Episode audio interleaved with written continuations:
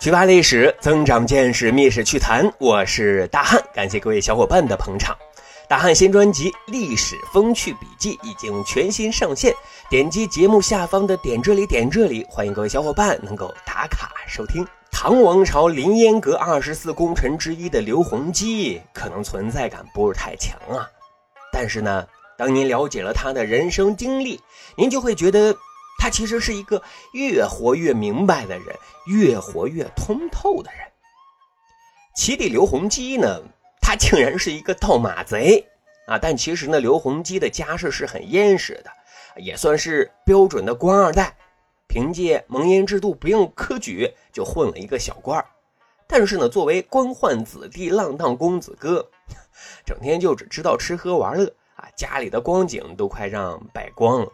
一年呢，他被要求跟随隋炀帝啊征讨辽东，可是呢，因为他自己的原因耽误了行程，就没有跟大部队啊一起走。这长途行军又是要奔赴前线，面对刀光剑影的，本来就吃不了苦的公子哥刘洪基一看，哎呀，以自己的速度啊，要是想要按时到达指定的地点集合，基本是没可能了。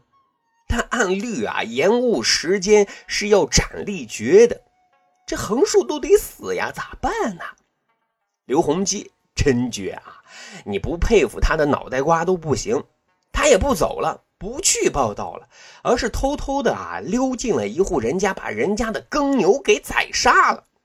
牛在当时呢是先进生产力的代表，宰杀耕牛是要坐牢的，而刘洪基。就等着坐牢呢，因为你把我关进大牢，自然也就没有人管他有没有按期到达前线的问题了啊！毕竟那个时候啊，信息不发达，信息也不会共享啊，还以为这个人失踪了呢。结果很快啊，他如愿以偿吃上了耗子里的饭。可是当家里人啊知道宝贝儿子被关进监狱了，这怎么能行呢？啊，本来就已经破败的家庭，硬是拆东墙补西墙，七拼八凑打点关系啊，终于把刘洪基又给捞了出来。这刘洪基挺倔的啊，觉得自己已经无颜面回家了，就要自己啊闯天涯了。可拿什么养活自己呢？哎呀，这话说是一回生二回熟，刘洪基啊就干脆做起了盗马贼啊。但是正所谓如人饮水，冷暖自知。现实让他也清楚了一件事就是 干这个行当啊，不是什么长久之计呀。说有一天，百无聊赖的刘洪基呀，遇见了正在招兵买马的李渊。此时，李渊已经是蠢蠢欲动了，因为他不干掉隋炀帝，隋炀帝就要干掉他。刘洪基就觉得呀，这是机会呀。投军从良，洗心革命，千载难逢啊！于是就报道，要求加入李渊的战队呀。那凭借混江湖这么多年，让刘洪基也学会了职场的生存之道，很快就跟李渊的儿子李世民成了铁子好哥们啊！当然，这刘洪基也不是吃干饭的，能偷牛偷马也算是练家子，身手必然不错啊！说当时啊，朝廷已经听闻李渊。要起兵造反的风声，就打算实施暗杀行动。是刘洪基跟长孙顺德提前得到消息，成功反制、擒拿并斩杀了朝廷的人。各位呀，看出来了吗？从这件事就能看出啊，刘洪基从李渊最开始打江山创业开始，就是他们的绝对亲信啊。啊，后来呢，刘洪基不仅表现出勇猛忠义，更表现出了将帅之才。李渊正式拉起大旗造反之后，在多次战役当中啊，刘洪基发扬特别能吃苦、特别能战斗的作风，是屡建新功啊。特别是在攻打长安城的时候，其他援军都没有到，刘洪基凭借一己之力取得首战的大捷，为攻下长安城那可是立下了汗马功劳呀。李渊当然是非常高兴的，赏赐的方式也挺特别，直接给了上等战马二十匹啊，望你再接再厉。这公元六百一十八年，大唐王朝正式挂牌成立了，李渊称帝了。刘弘基呢，被任命为右小卫大将军，兼任行军左一总管啊，更获得免死罪一次金牌。哎，这个有意思吧？免死金牌在唐朝啊是有次数限制的，但至此啊，刘洪基从一个纨绔子弟演变成了战无不胜的大将军，完成了人生的逆袭呀。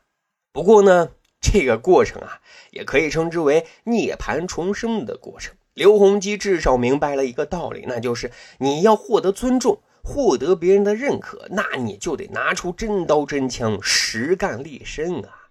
他之所以被唐王朝器重，就是用冲锋陷阵、勇往直前、战前杀敌换来的呀。过去是，现在也应该是。躺在过去的功劳簿上享受人生，恐怕是不行的。因此啊，在大唐王朝建立之后，刘洪基跟随李世民又是东征西战，扩建大唐版图。但他也不是什么神人常胜将军啊，还有两次刘洪基是被俘虏，险些人头落地，但刘洪基都挺过了难关啊。一次是对手被后来歼灭了，一次是他金蝉脱壳啊，脱逃之后又是一条好汉，大杀四方，凭借军功又是加官进爵的。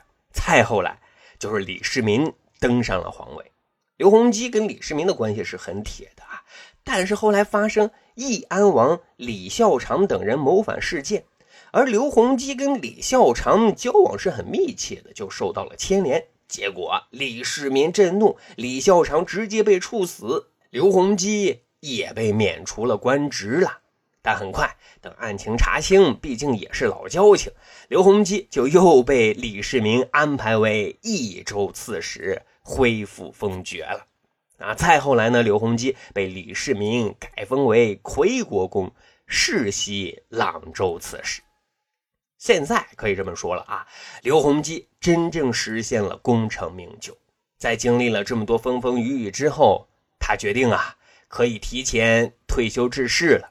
那李世民也很给面子呀，授辅国大将军，俸禄赏赐照旧。但有一个要求啊，就是说每月初一、十五您必须上朝，我有事还想咨询你呢。这再后来啊，李世民亲征辽东，他又想起了已经退休的战功卓著的刘洪基，又任命他为前军大总管，而刘洪基依旧是宝刀不老，再立新功，受到嘉奖。公元六百五十年，这一年，唐高宗李治登基了。给这位德高望重的老臣又加封十亿一千一百户，而这一年的刘洪基也走到了人生的尽头，在最后的日子里啊，他常常回首他这一辈子，从公子哥到囚犯，再到盗马贼，再到从军做了大将军，这辈子太百转千回，变化莫测了。但是呢，世道再怎么变，道理不会变。那就是人活着的尊严是靠干出来的，纵使家财万贯，如果坐吃山空，也就只能混吃等死了。所以说，刘洪基是越活越明白，而他把这些人生经验，最终靠一种另类的方式也传授给了儿子。临终前呢，他只给几个儿子啊，每人奴婢十五个人，田地无顷。啊，然后就把剩余的家财全部捐献给了贫穷的乡亲们。别人都不解呀，说为什么要这么做呢？刘洪基解释说啊：“子若如我，留钱做什么？子若不如我，留钱做什么？”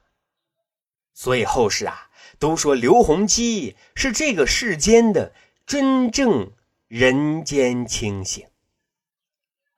长见识，长谈资，这就是咱今天要讲的《密室趣谈》。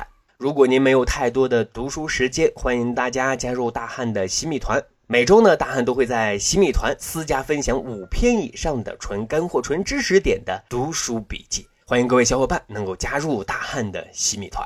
加入的方式也很简单，点击节目专辑的主页面，在上方寻找加入新密团就 OK 了。感谢各位的捧场啊！